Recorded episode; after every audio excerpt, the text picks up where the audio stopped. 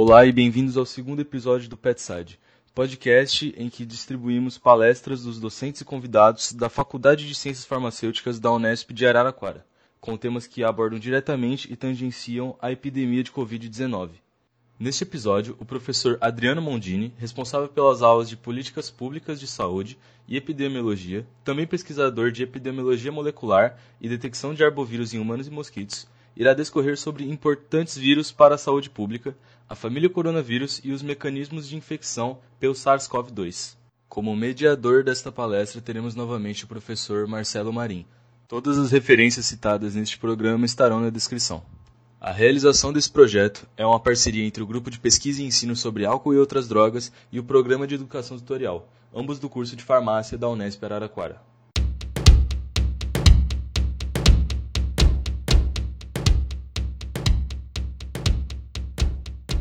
Obrigado, Marcelo, pela, pelo convite e parabéns pela iniciativa pra, numa época em que a gente vê tanta notícia falsa circulando por aí, é super importante essa iniciativa da universidade para é, desmistificar um pouco o que está é, extremamente mistificado né, e trazer de uma forma clara, honesta, a, toda essa questão que envolve a, a, pandemia, que sim é algo sério, sim a gente não pode é, tratar levianamente dessa, desse problema de saúde pública que a gente está vivendo.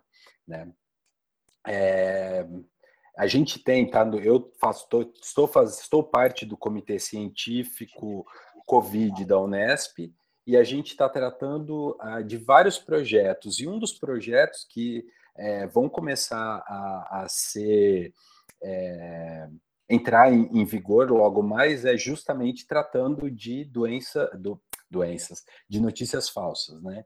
Então, fake news aí, que é, é, parece mais legal a gente falar fake news, um termo em inglês, mas o que é, na verdade, a gente tem que nomear com a palavra em português, com o termo em português, que é notícia falsa, né? Então, notícia falsa é muito mais forte do que fake news. Eu acredito muito nisso. Então, como o professor Marcelo colocou, a gente vai fazer uma apresentação. Eu tentei, uh, pessoal, a todos os ouvintes, uh, obrigado pela, pela participação, é, pela disponibilização de tempo para aprenderem, porque realmente só aprendendo a gente consegue é, avançar em termos de bem-estar, em termos de conhecimento, em termos de uma série de é, questões que fazem bem para a nossa vida. Né? Ah, então, eu fiz uma apresentação que eu não sabia quem ia assistir, é, primeiro ano, último ano, quem já teve biologia molecular, quem não teve, quem já teve micro, quem não teve. Então, tem horas que vai ficar um pouquinho mais denso nessa questão ah, é, de, de conhecimento, mas eu tentei aproximar o máximo possível de uma linguagem é, para que todos pudessem é, entender de uma forma mais palatável, tá bom? Então agora eu vou, vou passar para vocês, vou colocar minha apresentação e vou falando. E o professor Marcelo vai é, é, reunir as perguntas necessárias, tá? Eu tive um pequeno acidente com a minha apresentação e, infelizmente, eu perdi uns slides, mas a professora Cristiane, ela vai uhum. complementar porque foi tá indo de acordo a, ah, com o que a gente tinha previamente conversado, né? Então, Uh, eu acho que o que faltar eu falar, a professora Cristiane vai, vai complementar. Então, vou começar a apresentação aqui, tá bom? Vamos lá.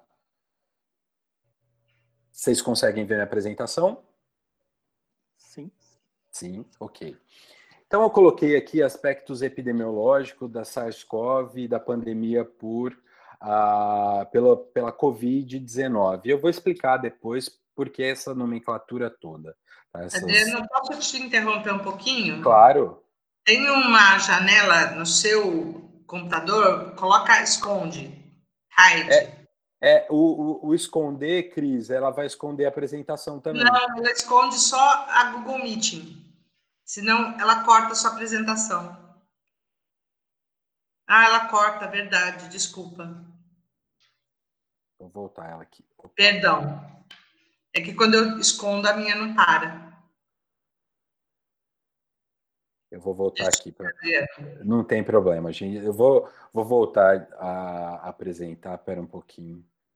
Deixa eu ver se eu consigo. Porque da outra vez desapareceu.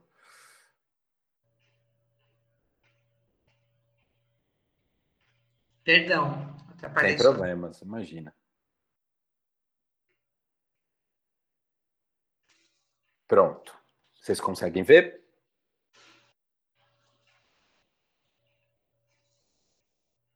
Sim? Sim. Ah, tá bom, obrigado.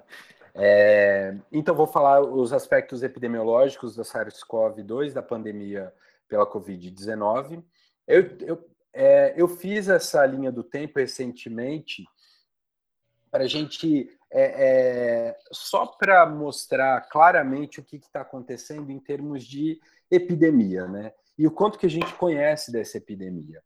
É, quando a gente pensa em um, um medicamento ah, que foi liberado para o público, né, a, a gente tem que pensar que os, efeitos, os eventos adversos que foram definidos lá na fase 3, antes da liberação para o público, ela é bem. É, é, ela define algumas coisas, mas só quando vai para o grande público é que a gente tem a, a a definição dos demais eventos adversos, de a, a possíveis outros usos, são diversas questões que a gente levanta no, no, na fase 4, né, no ensaio clínico. Estou colocando isso para fazer um paralelo com a, a, a Covid-19 porque a gente está escutando assim, ah, porque é uma doença que só mata idoso, que mata idoso, que é o grupo, que é o grupo de risco, pessoas com comorbidade também são grupo de risco, e ah, só que, olha só, olhando essa linha do tempo, a gente tem dezembro, finalzinho de dezembro aqui, tá? Até o dia 16 de abril, que foi sexta-feira passada. Será que a gente tem um tempo suficiente, número de pessoas infectadas suficientemente grande para a gente dizer categoricamente que isso tá é, isso é verdade que só atinge idoso, que a população idosa é a mais atingida, ou é porque ainda o vírus não circulou em sua total potência, tá? Então muitas das, das afirmações que são feitas, elas não são é, categóricas, tá? Elas são é, é, presunções da, da, da realidade frente aos, aos casos e frente aos fatos que nós temos atualmente. Então a gente não pode afirmar, porque é ciência, né? A gente não afirma alguma coisa categoricamente porque ela pode mudar no outro dia. E é assim que é a construção da ciência, tá? Então a gente tem aqui, lá em, na China, em dezembro de 2019, a gente tem 27 casos. Ah, ah, era um grupo, um cluster que estava num hotel, tá? E ah, esse grupo é, tem uma tem a descrição toda, né, da, dessa história que eu acho super interessante que a gente a gente vá procurar isso, a, a gente vai procurar entender é, como é que como que uma epidemia pode começar? O paciente zero. Na verdade, esse cluster zero, né? esse grupo de pacientes que teve em contato com alguma fonte que foi responsável pela infecção dessas pessoas. Qual que é essa fonte? Uma sopa de morcego? Não se sabe. Uma sopa de cobra? Não se sabe. Será que foi uma sopa? Também não se sabe. Tá? É, é recente, saiu um artigo, acho que faz umas duas semanas, porque assim, a gente tem artigos científicos aparecendo quase todos os dias. Tá? Isso é importante. Então, alguma coisa que eu estou falando aqui, pode ser que daqui dois dias a gente já mude, pode ser que mude o que a gente está falando. Tá? Muitas das, das afirmações que foram feitas em relação ao SARS-CoV-1, elas estão baseadas no que aconteceu há quase 20 anos atrás com, com o SARS-CoV ah, que aconteceu ah, em, em 2002, 2003. Tá? Uma grande epidemia dessa síndrome, de uma síndrome aguda respiratória grave causada pelo, pelo coronavírus. E ah, o que é importante, né, a, a gente ressaltar que para esse SARS-CoV, o SARS-CoV-2, pode, pode ser que a gente encontre questões diferentes acontecendo. Tá? Então, ah, vamos deixar isso bem ah, claro a partir de agora, para que a gente possa ter abertura para novos conhecimentos. Tá? Sempre fique, sempre fique com essa, essa ideia na cabeça. É, o, o, o conhecimento que a gente vai falar hoje ele não é definitivo. E o SARS-CoV está mostrando claramente isso, que não é definitivo. Tá? Então, e, e, lá em dezembro não se sabia que era esse novo coronavírus. Não se sabia, nem se chamava de SARS-Corona, é, SARS-CoV-2. Ah, era um, um, um, uma doença respiratória que tinha algumas características mais graves. E aí, em janeiro, foi feito o sequenciamento, logo no começo, dia 8 de janeiro, foi feito o sequenciamento completo ah, de um dos pacientes ah, que aconteceu, que foram infectados nesse grupo, que se expandiu de 27 para 41. Olha só, em 41, no começo de janeiro, a gente tinha 41 pacientes, tá? Ah, e foi então definido que se tratava de um novo coronavírus. No dia 23 de janeiro, a, a China decide, a, em conjunto com a, as autoridades locais, fechar a cidade de Wuhan na, é, na, na, no não, na província de Hubei, lá na China. Eu vou mostrar o, o localzinho onde que isso é. A cidade de Wuhan é, é uma cidade menor que São Paulo. Ela tem cerca, ou que a região metropolitana de São Paulo, ela tem cerca de 11 milhões de, de habitantes, tá? Ah, mas é importante ressaltar que são 11 milhões de habitantes e é, a, a malha social ah, em Wuhan é um pouco diferente. O número de pessoas por quilômetro quadrado é um pouco diferente da, de São Paulo. Mas é só para mostrar para vocês que a gente tem uma, uma, uma população ah, grande na, na região.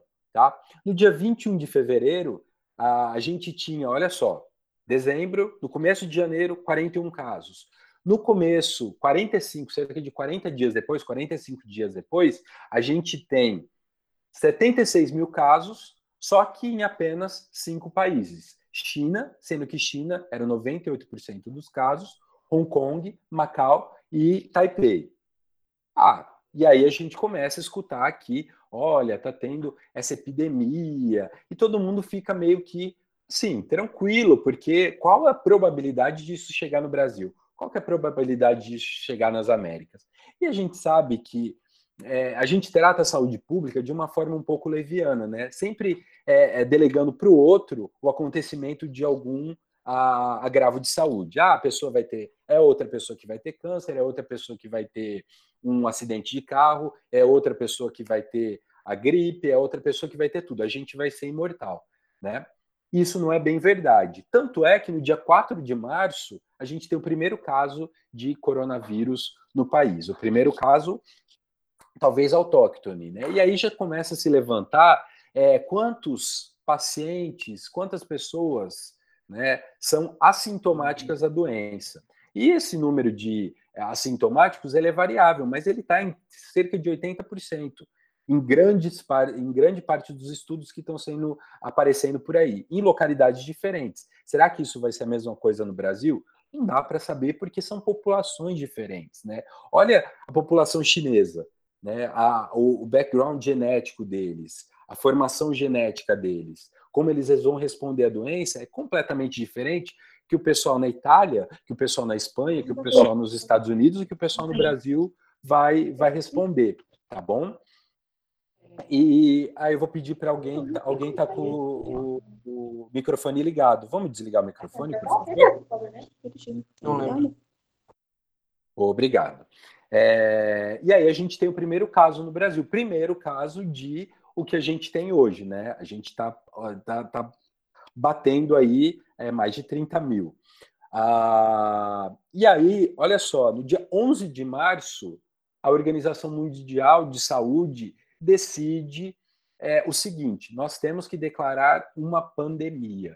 Que, que, por que, que raios a gente ah, vai ah, declarar uma pandemia. Está aqui, olha o número de casos. No dia 21 de fevereiro, a gente tinha 76 mil casos, ou quase 77 mil casos. Cinco países. E no dia 11 de março, a gente tem 112, 118 mil casos. Praticamente dobrou num período de a, a 20 dias. E o número de países é, é, é quantas vezes é, a mais? Ah, e ah, eu não sei, não fiz essa conta, né? Estou falando, sei lá, 20 vezes mais do que tinha anteriormente, quase 20 vezes mais, né? 15. E o número de mortes ultrapassando 400 e 4.200 a mortes. Né? Isso de acordo com fontes da Organização Mundial de Saúde. No dia 16 para 17 de março, ocorre a indicação de distanciamento social no Brasil. E eu gosto, e eu acho que é importante que as, a gente tem que falar, ah, porque a, a, o, o coronavírus não é, a gente não pode politizar a situação. Não, a gente não pode politizar. Mas é preciso a gente ter claro que um país ele precisa estabelecer política pública é, para contenção de doenças e políticas públicas para para econômicas, né, em caso de uma pandemia. E, e houve uma negação de muitos governos de várias partes do mundo. Tanto é que, por exemplo, a Itália, a Itália está sofrendo essa, essa questão da negação do, do, da, do aparecimento do coronavírus justamente por conta de não acreditar que isso pudesse chegar na Itália e demorar né, para tomar medidas de controle, como isolamento social. A gente vê, vê claramente que algumas províncias na Itália né, elas tiveram atitudes diferentes. As que começaram o isolamento social mais cedo, elas têm muito menos casos. Outro exemplo, Estados Unidos, Nova York.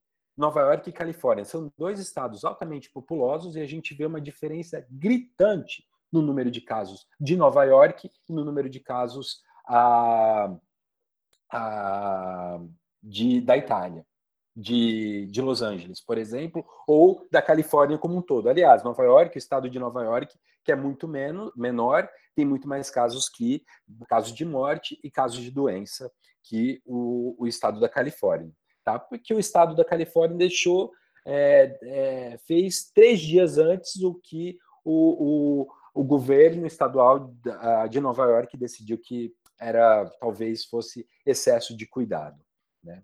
Então aí a gente tem no dia 17 de março 170 mil casos, né?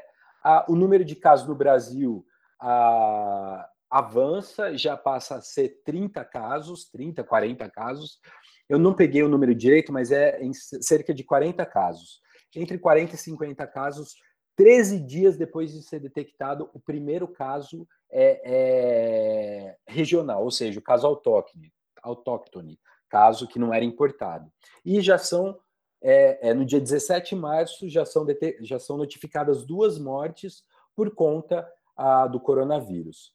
No dia 3 de abril, ou seja, há pouco mais de 15 dias, ou 15 dias depois é, dessas, desses cerca de 50 casos, a gente já tem 9 mil casos e a, um, um número recorde assim de notificação no único dia.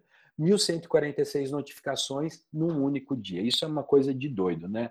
Se você pensar assim, que ah, nem em dengue a gente tem isso às vezes, ah, a gente teve isso com o coronavírus. Tá? E, e a, eu trago essa questão da dengue porque muita gente tem utilizado esse argumento, né? Ah, porque tem um monte de gente é, com dengue, os casos estão aumentando e a gente não não está fazendo absolutamente nada. Não, a gente está em casa, a gente pode cuidar um pouco melhor do quintal. Isso é uma verdade, tá? É, isso ajuda a diminuir a infestação, mas não é só essa questão.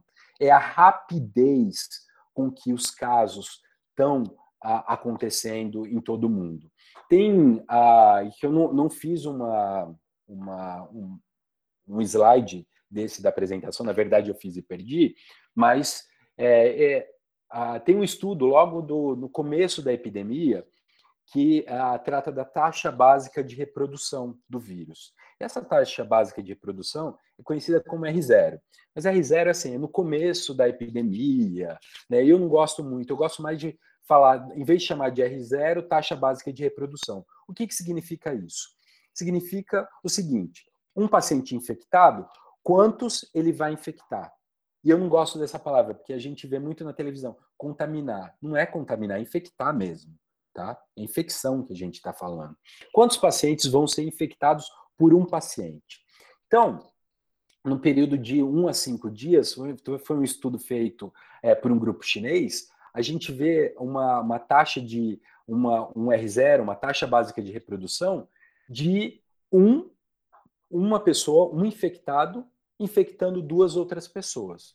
Só fazer uma matemática básica, e aí você percebe isso em uma semana o que, que vai acontecer.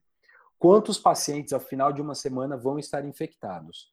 Se vão ser sintomáticos ou se não vão ser sintomáticos, é uma história completamente diferente.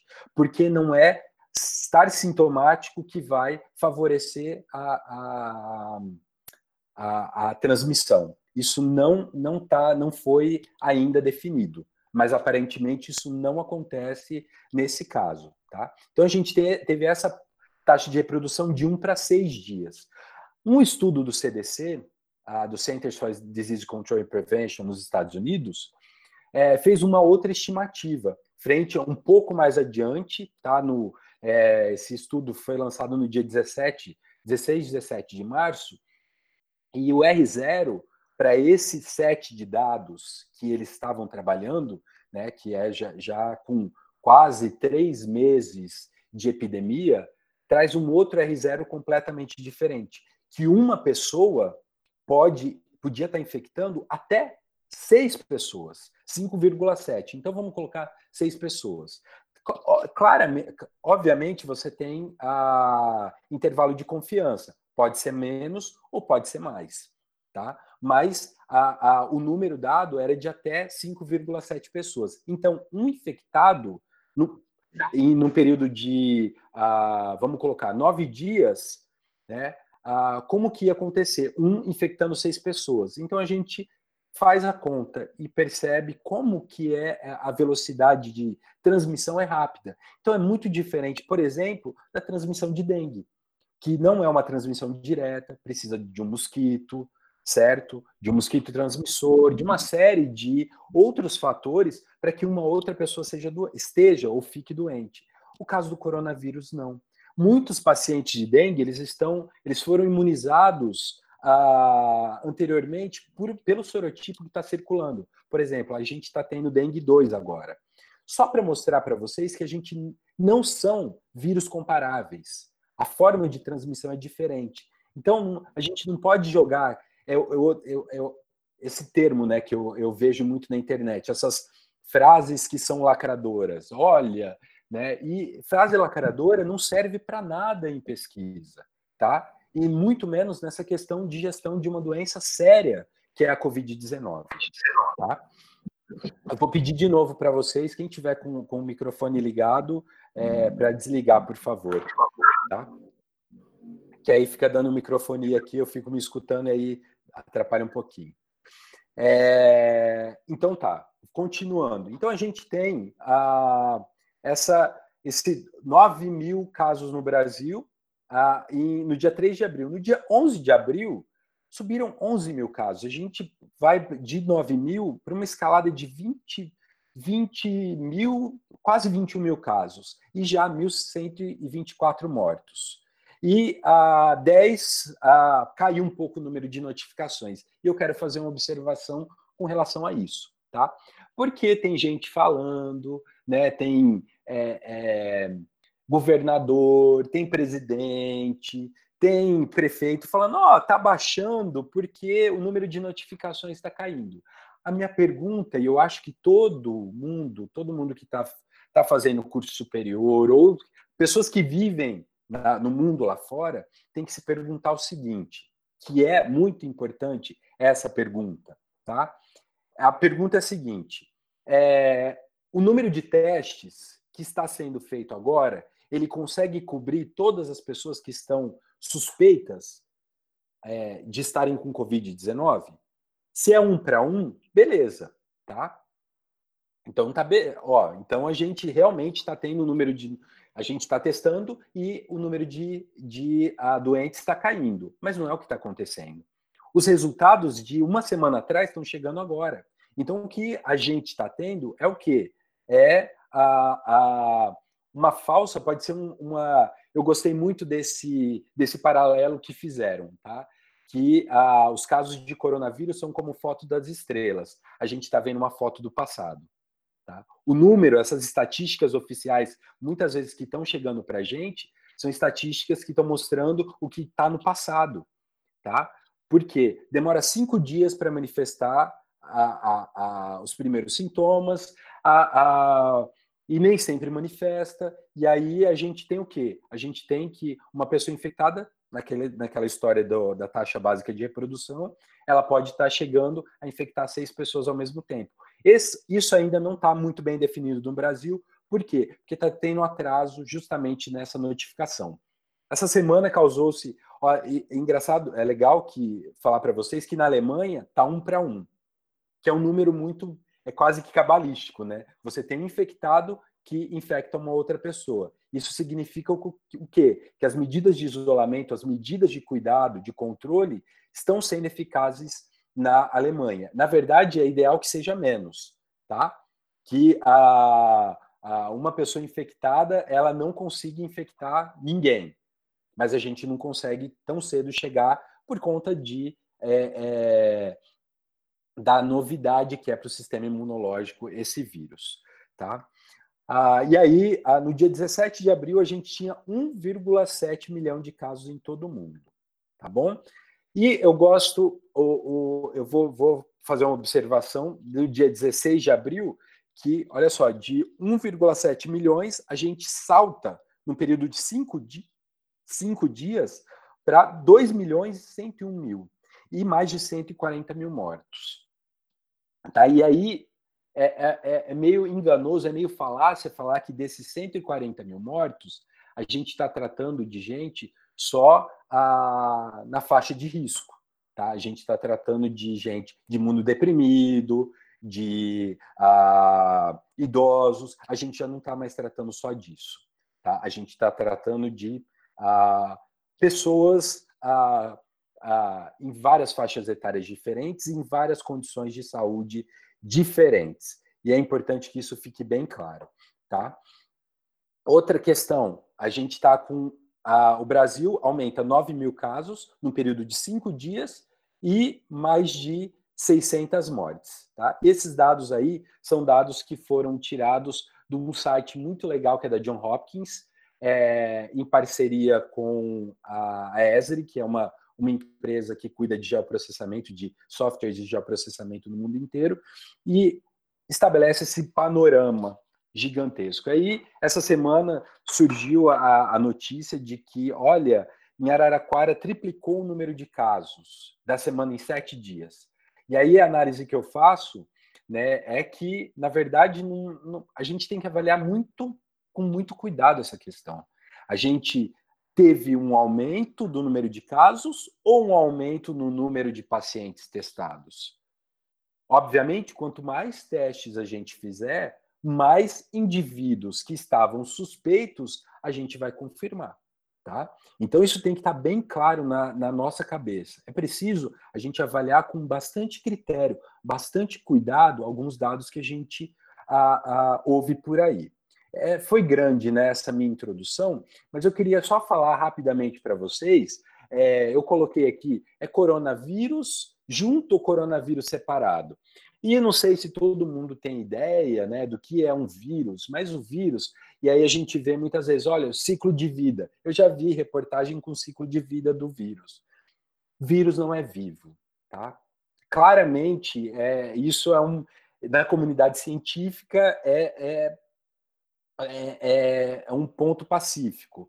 Vírus não tem estruturas que permitem a vida. Ele tem estruturas que permite o quê? Permite a replicação, a perpetuação da espécie. Enquanto a gente gasta muita energia para trabalhar, para comer, para interagir socialmente, o vírus ele precisa encontrar o alvo ah, que é uma célula hospedeira. É uma célula que tenha a, a, a proteínas de membrana, tá?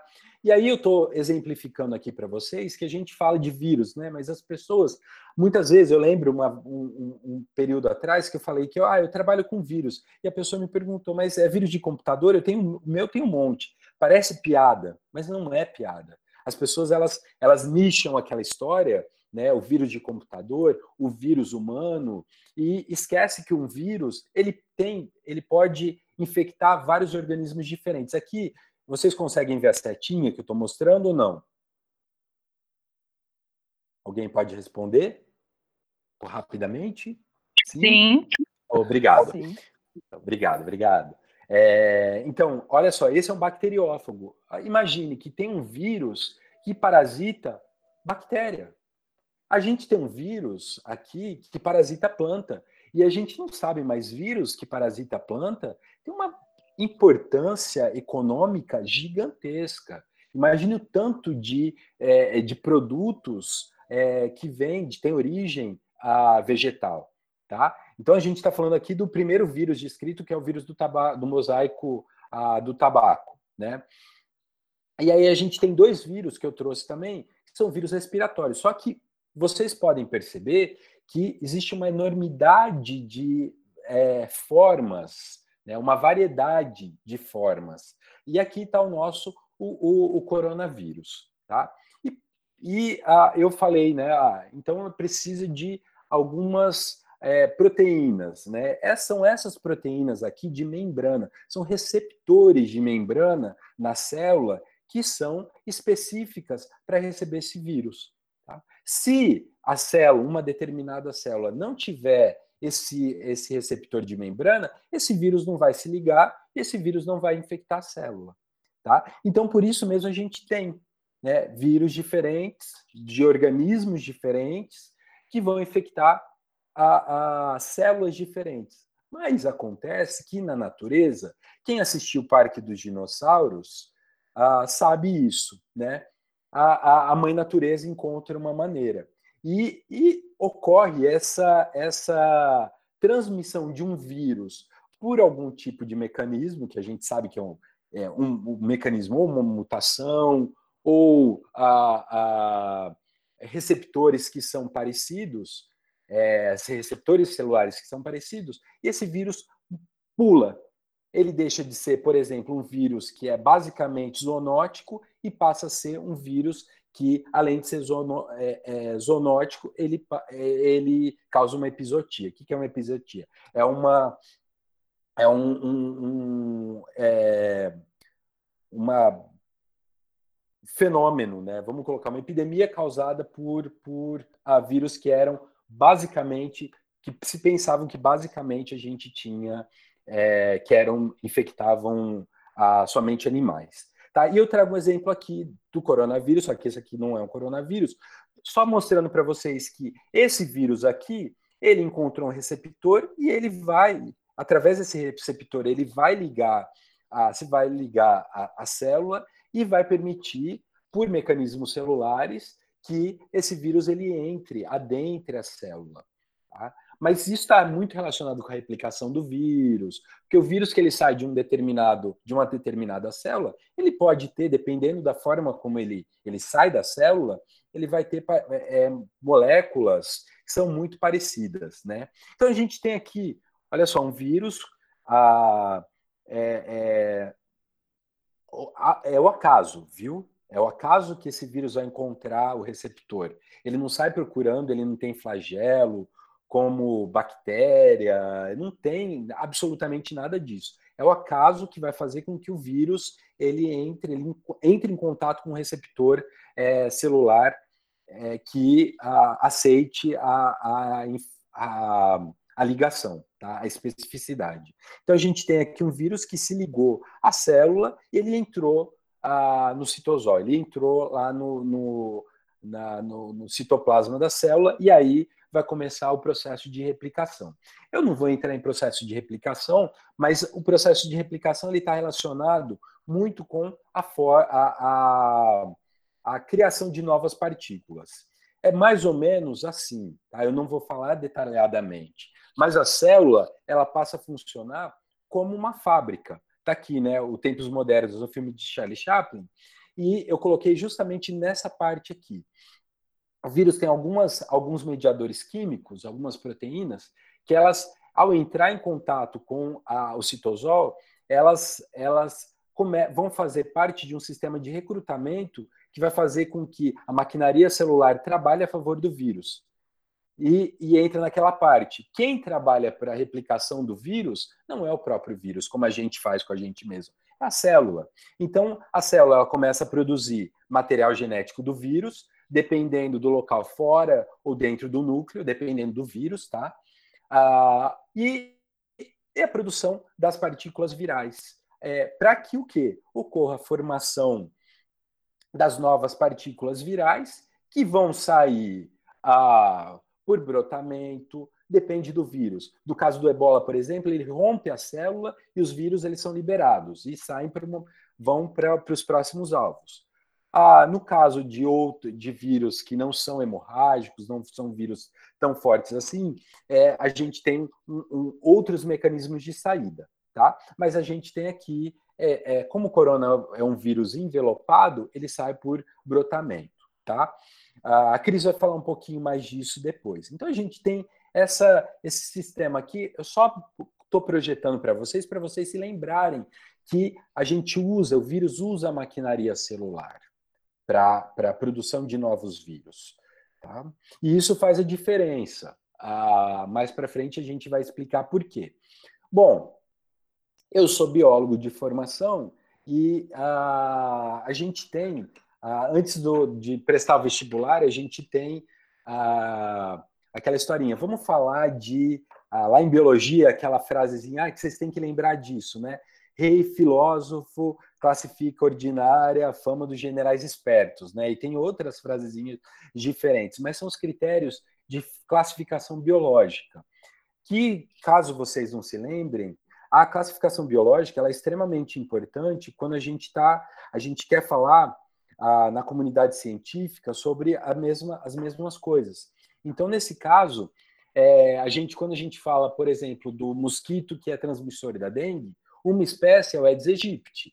Então, está aqui o gênero Aedes aegypti, Aedes aegypti junto à espécie. A, a, nomenclatura biológica funciona desse jeito. No entanto, quando a gente trata, trabalha com vírus, existe um comitê internacional, que é isso aqui que eu estou pontuando para vocês, tá? Que é o Comitê Internacional de Taxonomia em Vírus, o ICTV. Ah, é, e ah, o que é interessante é que é, essa nomenclatura é um pouquinho diferente da nossa nomenclatura é, para outras espécies. Que existe também uma, uma, uma diferençazinha para quando você está tratando de ah, planta, quando você trata de é, culicídio, tem algumas particularidades. Tá? Então, o, o ICTV, International Committee for uh, viral, é, ICVT, na verdade, é, Viral Taxonomy, é, a gente tem ah, algumas, algumas particularidades. Por exemplo, o que eu tenho aqui?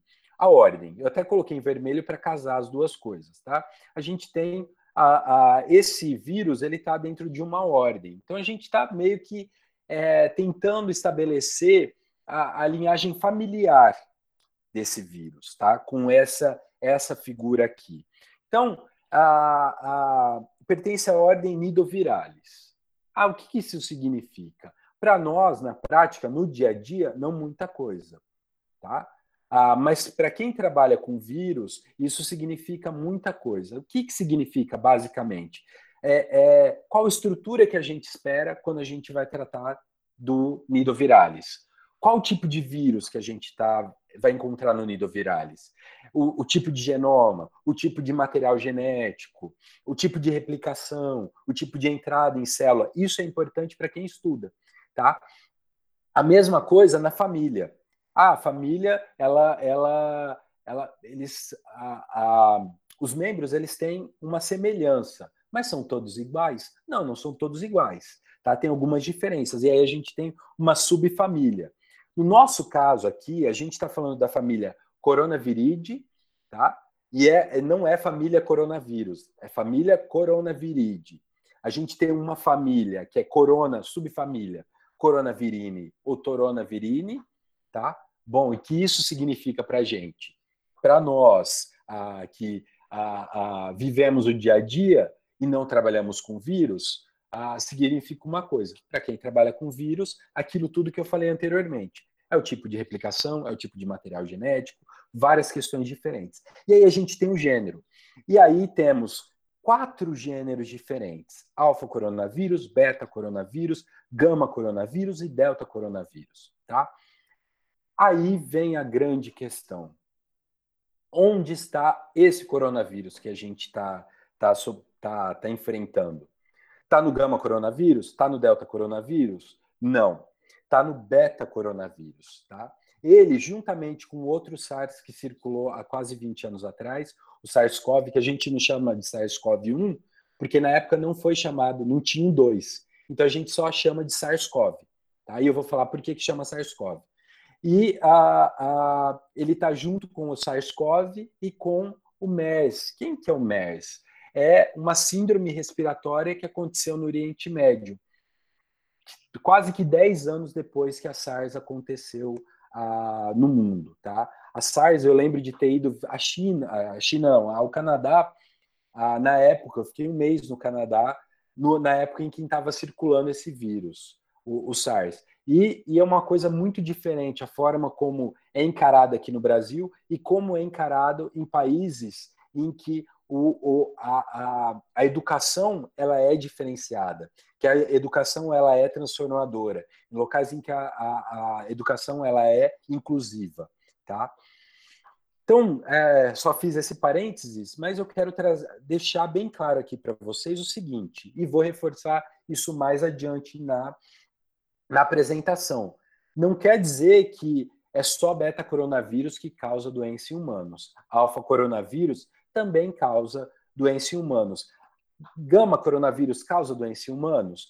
A delta-coronavírus causa doença em humanos? A gente ainda não sabe. Porque eu vou dizer para vocês que até o SARS, em 2002, 2003, muito, eram, é, foram dois coronavírus ah, em humanos que foram ah, definidos. Só dois. Só depois do SARS-Corona que começaram a, a, a, identificar outros coronavírus potencialmente ou que causavam a doença em humanos a, potencialmente identificados, tá? E ainda tem um caminho muito distante para a gente entender é, toda o gênero, a família, a subfamília é, coronavirine. Eu vou abrir um parênteses aqui um artigo que foi publicado recentemente sobre é, coronavírus, uh, não sobre esse SARS-CoV, mas sobre coronavírus, é, ele conta que foi mandado no, no, começo de dezembro, ele foi submetido em dezembro de 2019. Nem tinha essa, essa questão toda do coronavírus tão forte, tá? Mas aí a gente, a gente ah, ah, viu lá, leu que nesse trabalho eles identificaram seis coronavírus diferentes em, em morcegos. Seis. Quantos mais estão por aí? Tá? E é uma, uma, uma avaliação que a gente precisa fazer. Mas está aqui, olha só. A gente tem a família coronavirina e as espécies SARS-CoV-2, o MERS que eu falei para você, vocês, e o SARS-CoV aqui, que foi o que aconteceu em 2002, 2009 e 2020 quase que 10 anos, né? Mas a gente está sofrendo aí de doenças virais ah, aqui no mundo de uma forma geral, é, que ficou muito forte com a questão do Zika em 2016, tá? Vou, a gente tem que sempre reforçar isso. E aí, vocês, qual que é certo? Esse coronavírus ou esse coronavírus? É sempre junto, tá? Diferente de Zika vírus, ah, e que não deve se falar Zika vírus, porque é uma tradução pobre para o português, é o vírus do Zika vírus do dengue, vírus do chikungunya, não o contrário, tá bom? Então vamos continuar aqui. Por que coronavírus? Tá? Essa foi uma outra pergunta que me fizeram. Ah, por que, que é coronavírus? Ó, essa foto circulou ah, amplamente no, no ah, na semana passada, que é da infecção ah, do corona em células, né? Foi feita na Fiocruz. Isso ajuda muito e a Cris vai falar mais, para entender como que ocorre a, essa a replicação viral, como ocorre a, a entrada do vírus e, e, e, quais os mecanismos que podem estar é, envolvidos na, na, na replicação do vírus ou na entrada do vírus e a posterior replicação. Eu falei é, de uma de uma de um receptor de membrana, mas será que esse receptor de membrana é o único no né, caso da, da SARS-CoV? Que a gente vai discutir um pouquinho mais logo logo à frente, tá? Sobre isso. Mas tá aqui um vírus, um coronavírus. Não o nosso coronavírus, mas esse é um coronavírus. Eu vou aproximar um pouquinho e vocês percebem que tem esses chamam spike. O spike é uma, uma ponta, uma lança, né? E essa lança aqui, ela tem, tem gente que tem pavor de ver essa, essa figura, mas ela tem essa estrutura aqui, essa estrutura proteica que é, ela tá assim, ela funciona mais ou menos desse jeito. E é justamente essa parte aqui que vai interagir com receptores celulares. Vai se ligar com o receptor celular, tá? E vai interagir de forma a que a gente tenha a entrada, a gente não, né? De forma que o vírus ele entre na célula. Mas isso aqui, gente, olha, vou dizer novamente, a gente tem uma linguagem um pouco finalista, tá? O vírus ele não entra, o vírus ele é entrado na célula. Vou deixar isso bem claro, tá? Porque ele, olha, eu estou entrando na célula, não tá, tá acontecendo isso tudo, porque ele tem um, um mecanismo, ele tem um mecanismo não, ele tem uma, uma molécula que ela é, é, ela tem uma afinidade por uma outra molécula celular, existe um mecanismo celular que vai fazer com que esse, esse, essa molécula ela adentre a, a própria célula, tá? Sem linguagem finalista, vamos tentar cientistas, vamos tentar não fazer linguagem finalista uh, para a gente não cometer erros, tá?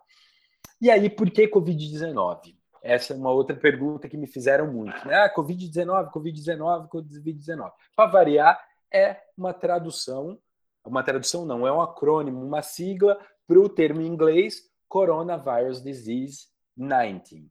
Tá? E aí eu, eu pontuei para vocês aqui, eu deixei um pouquinho mais escuro, o CO, vi, o, o CO, vi e o D, Covid-19. E por que 19? Aí eu acho que isso é meio, não sei se é óbvio para todo mundo, é porque foi descrito em 2000, 2019, tá? Uma outra questão que eu acho importante pontuar é a questão do SARS, porque falam SARS, SARS e SARS daqui, SARS-CoV. E o que, que é SARS? Vem da sigla em inglês Severe Acute Respiratory Syndrome, que significa Síndrome Respiratória Aguda Grave, que é justamente a, a, a as manifestações são justamente as manifestações. Aliás, essa é a, just... a, síndrome respiratória grave, é a manifestação clínica a mais grave, tirando a morte, obviamente, mas essa é a mais grave que tem na infecção por esses, esses vírus. Tá? E aí a gente tem essas duas nomenclaturas aqui, que vocês podem encontrar essa nomenclatura aqui ou essa nomenclatura aqui. Mas qual é a correta? Até o dia 2 de março, isso aqui estava certo.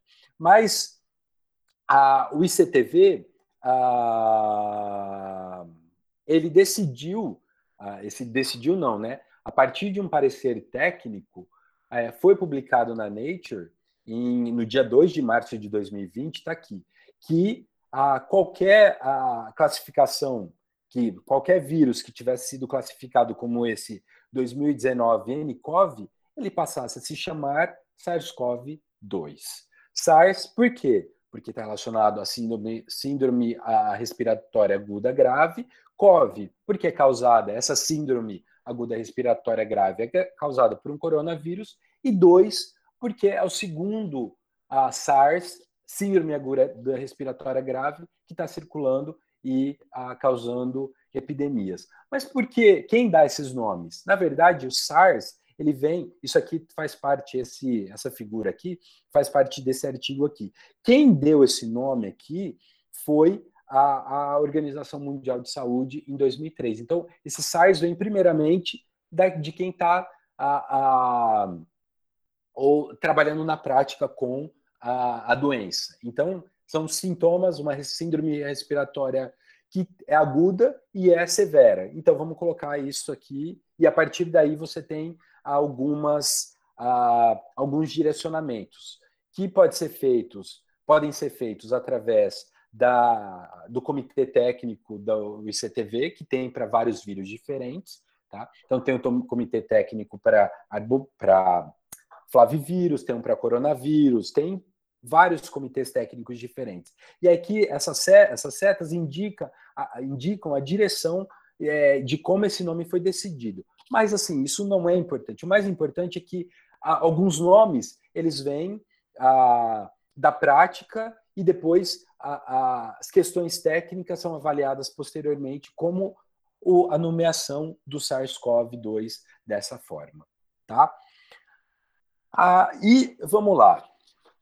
Né, eu disse para vocês, ah, então o vírus ele é classificado de acordo com o sistema de replicação, o material genético. Essa é a classificação do, dos vírus de acordo à classificação Baltimore, né? Então a gente classifica o material genético. O material genético ele é classificado ah, como DNA ou RNA, fita simples ou fita dupla, tá? A, a, polaridade positiva ou polaridade negativa. O que, que significa isso? Polaridade positiva ou polaridade negativa. Basicamente, o que, que isso quer dizer é. Aqui, eu até coloquei um quadrado uh, aqui para mostrar para vocês que é o seguinte: a polaridade positiva significa que você tem um, um RNA que ele é um RNA mensageiro. Tá? O que, que significa o RNA mensageiro? Ele significa que meu vírus ele já vai entrar na célula e já vai começar a produzir as partículas é, é, virais necessárias para a formação ah, das partículas que eu posso dizer, os vírus que vão ser liberados para infectarem outras células. Então, para o uso da maquinaria celular. Agora, tem outros vírus que é polaridade positiva. Então, tem que chegar, tem que haver uma produção de uma fita molde, e aí, então, a produção de um RNA para a produção dessa fita molde. Só que o, coronavírus, ele é um pouquinho diferente, ele também tem, ele é polaridade positiva, mas também tem a produção de a fita antigenoma, de, é, de polaridade negativa. Tá? Só que eu não vou explicar isso para vocês, é relacionado com mecanismos para replicação. E está relacionado também com o tamanho do genoma. o tamanho do genoma do coronavírus ele é bem diferente de um outro vírus de RNA, por exemplo, que é um, uma ferramenta de trabalho minha, que é o dengue. Tá? Ah, tá aqui, olha, o, a poliproteína, né, que a gente vai falar, poliproteína, open reading frame, tá aqui, a poliproteína do, ah, do vírus. Tá aqui um esquema do, do vírus, ah, de uma forma geral, tá? A gente tem, olha só, essa daqui é o spike, ou a lança, ou, ou o que vocês decidirem, vamos chamar de spike, porque tá todo mundo chamando de spike. O que, que é o spike? O spike é uma proteína estrutural. Tá aqui, ó, essa região do gene, ela ela está responsável pela produção da, dessa proteína estrutural, tá? Então a gente tem essa formação. Então a, lá no, na replicação viral você vai ter a, de um lado a, a, a replicação do material genético que está aqui, tá? Esse é o material genético do vírus. A, a, que ele é de fita simples e polaridade positiva. Ele é linear, como dá para ver pela poliproteína aqui. Ele é envelopado, tá? Então são essas características do vírus. E a gente tem na poliproteína aqui a região estrutural, as, as proteínas não estruturais, ou seja, as proteínas que não vão fazer parte é, a, da, da montagem da não, não digo da montagem, mas não vão é, é, é funcionar estruturalmente para a formação dessa partícula viral aqui, que é também chamada de vírion, como vocês podem ver aqui. Tá? E eu estou mostrando esse SARS-CoV aqui é o primeiro, é o SARS-CoV-1, que a gente não vai chamar de um, SARS-CoV, tá? É, essa é uma partícula viral que ela pode ser infectante. Então tá, então a gente tem aqui a, as proteínas não estruturais, e as proteínas estruturais e proteínas acessórias. Espera aí um pouquinho.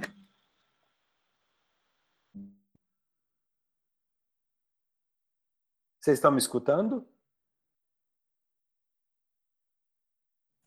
Sim. Obrigado. É, então a gente tem aqui as proteínas, é, é, essas proteínas acessórias que não são tão comuns assim em vírus menores. Por que, que eu estou falando em vírus menores? Olha o tamanho do, do, do genoma é, de um coronavírus médio, tá? De um coronavírus. Ah, até que tamanho o coronavírus pode chegar? Ele pode chegar até 32 kilobases. Significa que esse, os vírus, os coronavírus, eles podem apresentar até 32 mil bases. Posso falar do dengue? O dengue pode apresentar até 11 mil bases. Esse genoma tão grande, ele é a, a, ele acaba tendo umas características que a gente não vai poder é, é, espelhar em outros vírus de RNA. A gente não vai poder utilizar as mesmas afirmações que a gente faz de vírus de RNA para esse vírus, ah, para esses coronavírus. Tá? E eu vou chamar atenção para vocês aqui para RD, RP aqui, que é a RNA, é uma, uma enzima. Essa parte é extremamente conservada, essa parte que é tem sido utilizada muitas vezes para diagnóstico, porque ela é uma área da, da RNA polimerase que ela é extremamente importante para a replicação viral, para a replicação do material genético, que para que não ocorra, ocorram erros no material genético, melhor, para a replicação do material genético. Tá? Eu vou trazer a poliproteína aqui, a, dizendo o seguinte: eu tô, eu tô controlando o tempo aqui. Ah, eu sei que eu passei um tanto da minha apresentação, mas ah, eu vou colocar aqui para vocês o seguinte: esse material genético, o vírus sendo de RNA, RNA, ele permite uma questão importante, que é a questão da rápida adaptação, tá? Por conta de mutação. Só que aí você partir do pressuposto que dizem que é dito na comunidade científica, ah, todo vírus de RNA ele sofre uma alta taxa de mutação. É verdade para muitos vírus talvez não é para o coronavírus, justamente por causa da, do tamanho a, do genoma e pela identificação de uma característica a, que foi identificada no SARS-CoV, tá? E eu quero que sempre lembrem disso. Quando eu falar o SARS-CoV é o primeiro e o SARS-CoV-2 é o atual. Então que existe um mecanismo, foi publicado esse mecanismo que existe quase que um proofreading, que é o quê? Uma correção daquilo que está errado, tá? E essa correção permite que muitos erros não sejam é, incorporados nesse genoma que é um genoma gigantesco. Então a gente vê que coisas que espetacular esse mecanismo. Mas tem mutação sim, e essa mutação ela, ela, ela permite essa adaptação aqui, que é o, o spillover. O que é spillover? Vocês vão ouvir é, é, esse termo por aí, mas é o quê? É essa, esse pulo, esse salto de um, um, um hospedeiro para outro, tá? E é, é, esse mecanismo ele ocorre de uma forma que precisa ser estudada, mas muitas vezes está relacionado com o quê?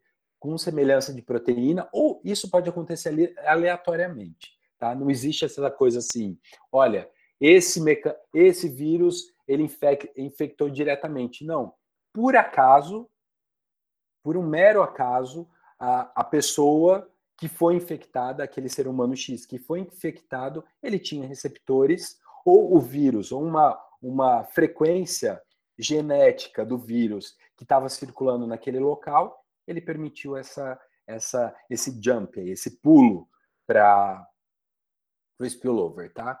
E aí, uh, quem são os hospedeiros da doença? A gente tem os hospedeiros que são os hospedeiros ah, primordiais, os primários, e os hospedeiros ah, intermediários e alguns hospedeiros que, no caso, a gente está chamando de final, que é o homem. Tá? Mas olha só, aqui a gente tem algumas espécies e alguns vírus. Eu gostaria de chamar a atenção a, vocês desse aqui, que foi o primeiro ah, vírus, é, coronavírus humano, é, identificado. Foi lá na década de 60, 65 ou 66. Aí a gente tem esse aqui, que é um beta coronavírus, tá vendo? Esse é um alfa coronavírus, esse é um beta coronavírus. Aquilo que eu disse para vocês. Alfa coronavírus também causando a infecção em humano? Está aqui, tá? Esse é beta-coronavírus, ele, ele foi descrito também lá na década de 60. Esses dois foram os primeiros, durante quase que é, 40 anos. Quando aconteceu a, a SARS-CoV em 2002, começou a, a, a procurar-se mais ativamente por coronavírus, e aí foram descritos esses outros aqui, como o NL63, o HKU, o MERS, que não está presente aqui, e esse SARS-CoV agora. E, obviamente, em, em morcego, como eu disse para vocês, a, a, a, gente tem uma, um, um longo, uma longa lista de, de vírus que foram descritos. Está aqui doenças que causam. E aí a gente vai olhar gastroenterite e é, infecção do, do trato respiratório superior e inferior. Basicamente a gente tem isso. Mas por que, que basicamente a gente tem essas doenças? Porque o coronavírus ele tem a, a um sítio de infecção específico que está relacionado com o tipo, o tipo celular, ou é respiratório ou do gastrointestinal. Isso justamente por quê? Por conta dos receptores de membrana. Quem são os receptores de membrana? Eu gosto dessa, dessa imagem aqui. É, algumas pessoas já viram, inclusive, né, que eu estava conversando com a professora Cris Tiani. É, foi ótimo, né? Cris Tiani. Que a, a gente tem aqui uma série de prédios. Então, vamos pensar, quem já teve aula comigo, eu já falei disso. Vamos pensar a superfície celular como São Paulo, tá? são, a superfície celular é basicamente desse jeito. A gente tem vários receptores diferentes, vários prédios diferentes em São Paulo. Aí vamos imaginar que o nosso coronavírus aqui é um helicóptero. Vocês conseguem indicar, vocês conseguem ver uma, um, um local, uh, um prédio. Existe, aliás, um único prédio que tem capacidade desse helicóptero pousar.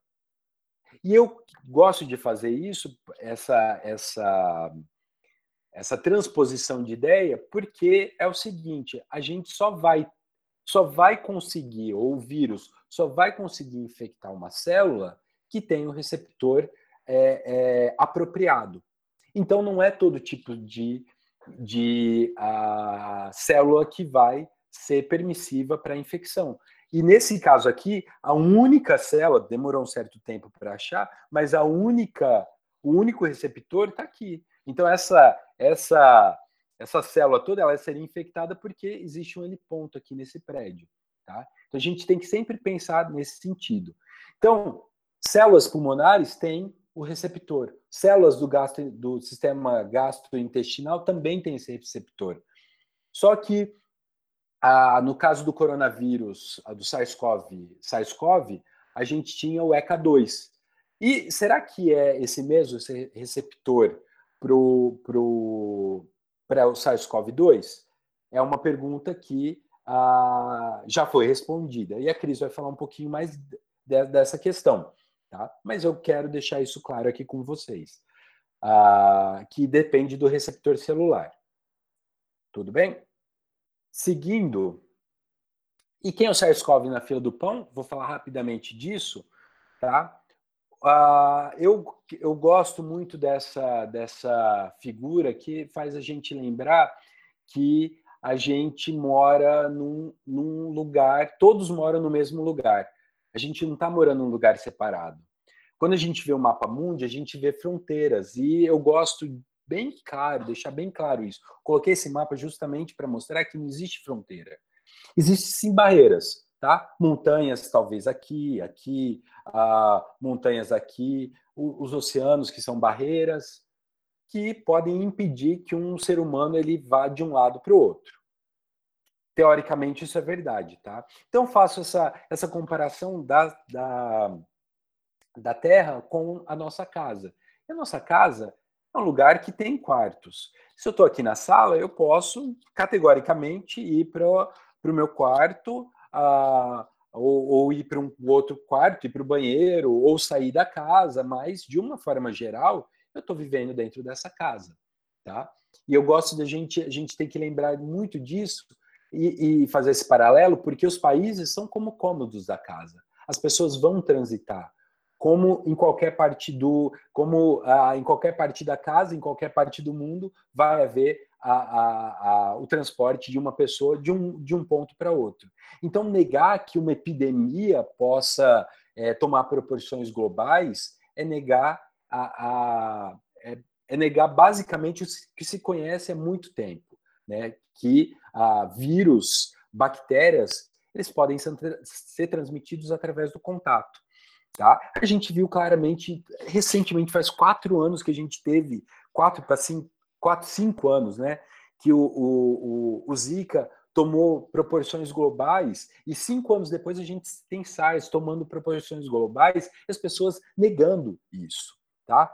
Ah, e eu faço, trago esse mapa para vocês, que esse mapa nada mais é, não é linhagens que foram descobertas, não. Isso aqui é o mapa do mapa é, é, aeroviário, vamos colocar dessa forma. São, é o mapa de tráfego aéreo. Então vocês vejam que aquelas, aquelas a, a, barreiras que a gente teria, elas não existem mais. Tá? Então, as pessoas que estavam aqui na China, né, a, elas iam para a Europa, da Europa podiam vir para o Brasil, podiam ir para os Estados Unidos, podiam ir para o Japão. Olha o Japão, né, pequeno em extensão territorial, territorial, mas o tanto de tráfego aéreo que tem no, no país.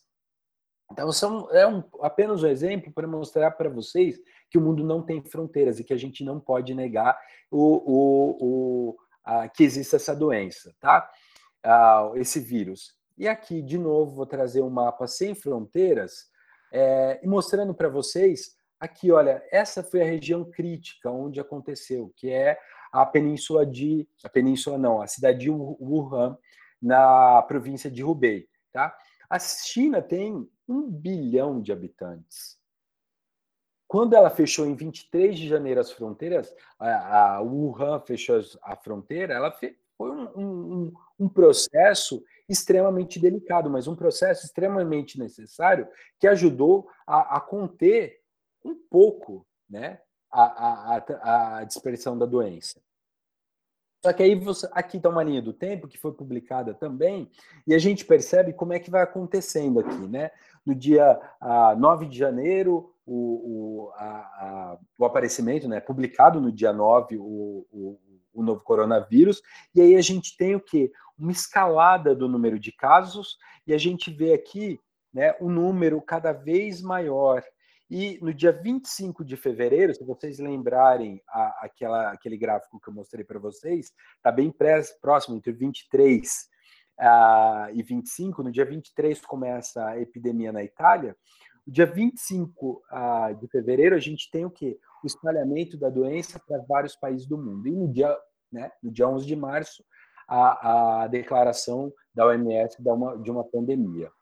E aqui, olha só, vou para ir fechando a apresentação, alguns casos para vocês verem. No dia 17 de março, 185 mil casos, e aí a gente vê a China com 81 mil casos, a Itália com 27 mil casos, e Brasil lá estava com a estava passando para 50 casos. Infelizmente não está aqui nesse. Esse é justamente o site que eu falei para vocês da John Hopkins com o, o, a ESRI. Tá? No dia 31 de março, 14 dias de, depois, olha o número aqui, salta de 185 mil casos para uh, 805 mil casos. Aí eu já trago, já trago o Brasil aqui para mostrar para vocês 4 mil casos. Tá? E eu gosto muito é, é, dessa, dessa brincadeirinha aqui, que eu vou mostrar para vocês depois, que a gente tem o número de recuperados. Tá? E agora, hoje, a, a, essa, essa, esse print de tela foi feito hoje a 1h40. Olha só, Brasil, 43 mil casos, frente a, a 4 mil, é, menos de um mês atrás, um mês atrás, e o número de uh, mortos, o Brasil aumentando. E aí apareceu aqui, que eu quero chamar a atenção de vocês, que é o número de testes que estão sendo realizados. Né? Os Estados Unidos hoje está com quase um terço do número de pacientes infectados. É porque a epidemia está muito grande nos Estados Unidos? Sim, é por causa disso, mas olha só também. é porque está sendo detectado nos Estados Unidos ativamente, tá?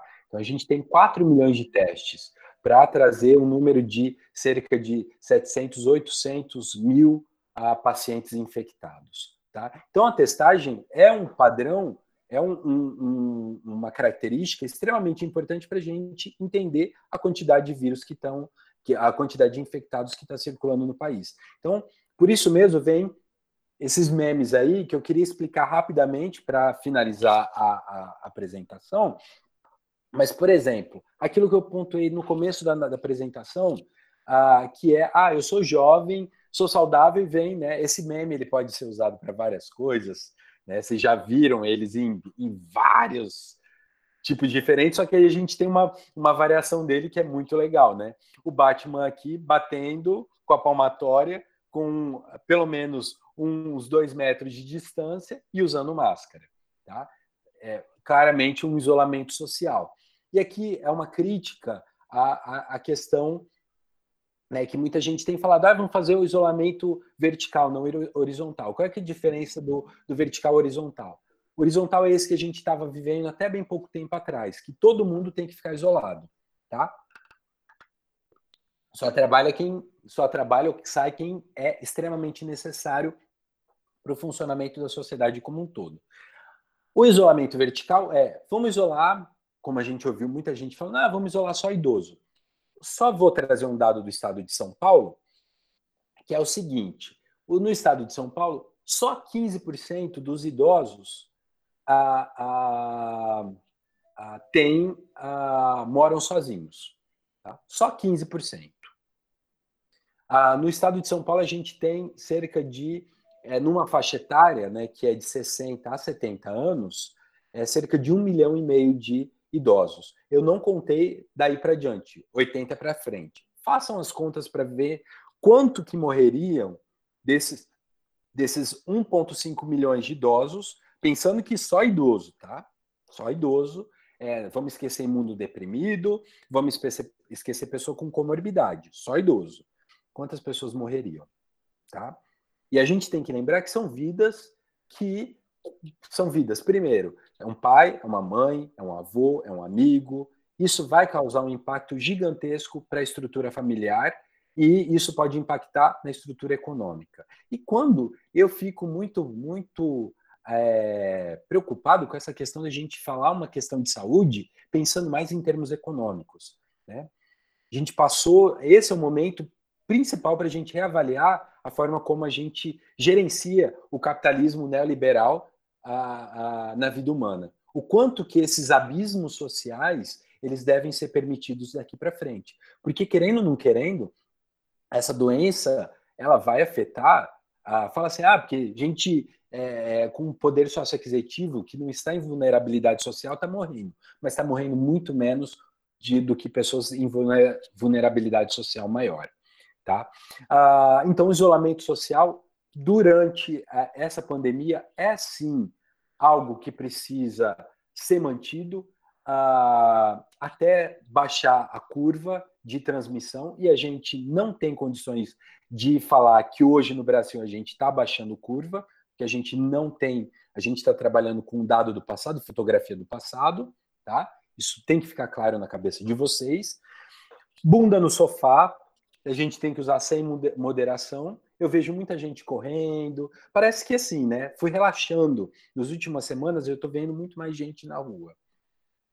E eu fico um pouco preocupado, porque a, os números que a gente tem hoje, eles são relacionados com aquele lockdown que foi, foi feito em ou isolamento social que foi feito lá no começo de março, lá no dia 17, 17 de março. Se a gente tiver, a gente relaxar isso pra, daqui para diante, as pessoas infectadas vão começar a infectar outras. Tá? Não tem como a gente deixar a, a só idoso ou imunocomprimido, com, é, imunocomprometido, isolado, porque esses imunocomprometidos, esses a, a, idosos, na maioria eles vivem com pessoas que estão em contato com outras pessoas que vão ter a doença. A, a morte do médico de 32 anos que não tinha comorbidade, tá? Que estava na linha de frente, é um caso clássico disso que a gente não pode menosprezar o que está acontecendo em termos de, de doença. E o coronavírus não vai durar muito porque ele foi feito na China. Gente, não foi feito na China. Não é uma arma biológica, está aqui, tá? É uma linhagem que está relacionada com o SARS-CoV, que tem origem né, no morcego, mas aqui não colocaram, ah, porque é um estudo anterior. Aqui tem um, um, um estudo que foi lançado mais recente, acho que faz uns uns cinco dias ou dez dias, da Naja, uma cobra que tem o, o, o, beta coronavírus que é muito relacionado com esse aqui que a gente tem. Então, pode ter sido, quando eu fiz a brincadeira, uma sopa de cobra, uma sopa de morcego, não se sabe ainda. Tá? A gente tem um monte de, de uh, hospedeiros intermediários brincando aqui nesse. É, ou brincando não, né? Tem um, uma importância nesse, nesse jogo. Então a gente tem que tomar cuidado quando a gente é, é, usa ah, argumentos que foram levantados em WhatsApp e argumentos que foram levantados em Facebook, porque de um tempo para cá, Facebook, WhatsApp, redes sociais, ou melhor, redes antissociais, se tornaram a, a universidades. As pessoas estão se graduando, fazendo pós-graduação e falam com propriedade coisas que não deveriam falar. É, é, é, eu acho muito louco.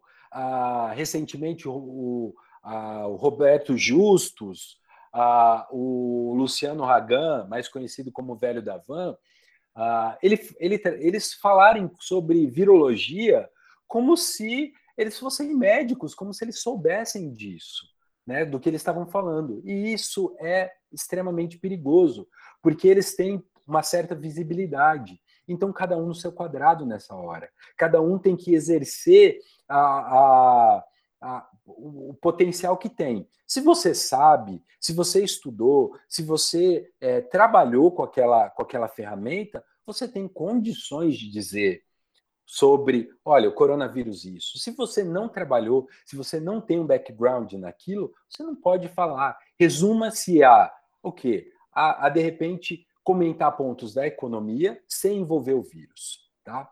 E queria finalizar com essa questão: ah, tá tendo politização.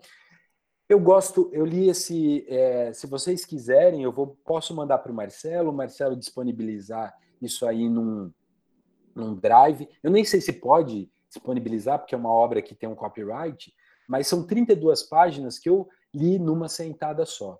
Tá? E traz a, essa questão de uma forma muito clara, né? É, levando em consideração questões do, do, desse nosso capitalismo neoliberal, e não é fazendo propaganda contra o capitalismo, mas é, é uma reflexão de será que a gente precisa manter esse sistema econômico que, que precisa é, é, causar esse abismo social, a exploração de seres humanos e colocar a gente tendo que trabalhar mesmo com risco de morte? Será que é isso que a gente precisa para o nosso futuro como, como ser humano, como humanidade?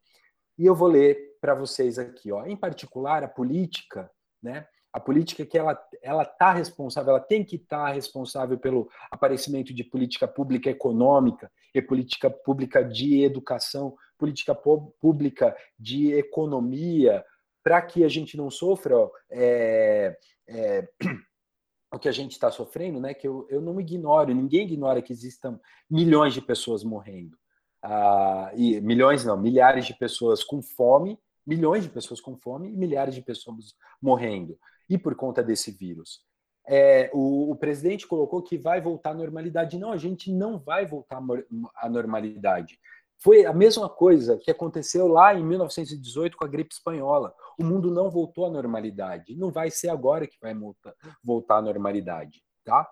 A política, que devia ser a mediadora entre ideologias, você falou muito ideologia, mas eu não gosto de ideologia, eu acho que a gente tem que falar em conhecimento, né? é muito importante a gente falar em conhecimento, e as necessidades e aspirações dos cidadãos. Tem vindo a demitir-se dessa função a gente viu claramente negação. Ah, isso não está acontecendo. Não está acontecendo como? Está acontecendo. O mundo está tá indo. Então, negou-se, a, a demitiu-se da função política no momento em que não se criou imediatamente é, uma política pública para combater o problema. Se mantém algum resíduo de mediação, é com necessidades e aspirações dos mercados. E foi isso basicamente que a gente tem feito. Né? Os Estados Unidos fez e está pagando por conta disso. O, o, o, estado de Nova York é bem a, a característica disso, né? bem claro o, o, é, é, o que aconteceu no, no, no estado de Nova York. Os mercados, esse mega cidadão, que eu não gosto nem de colocar a palavra cidadão, porque cidadão tem ética, e o mercado não tem ética. A verdade é essa. O mercado ele passa de cima, ele passa por cima de tudo. É, esse cidadão, esse mega mega cidadão informe que não, tem, não é formal, por isso que ele é informe, tá? E monstruoso, que nunca ninguém viu e nem tocou ou cheirou. Um cidadão estranho que só tem direitos e nenhum dever. Eu deixo essa reflexão para vocês uh, e passo agora a palavra para a Cristiane, porque eu excedi muito meu tempo. Eu quero pedir perdão de uma forma geral, né? Mas eu acho que era uma mensagem que eu tinha que passar para vocês.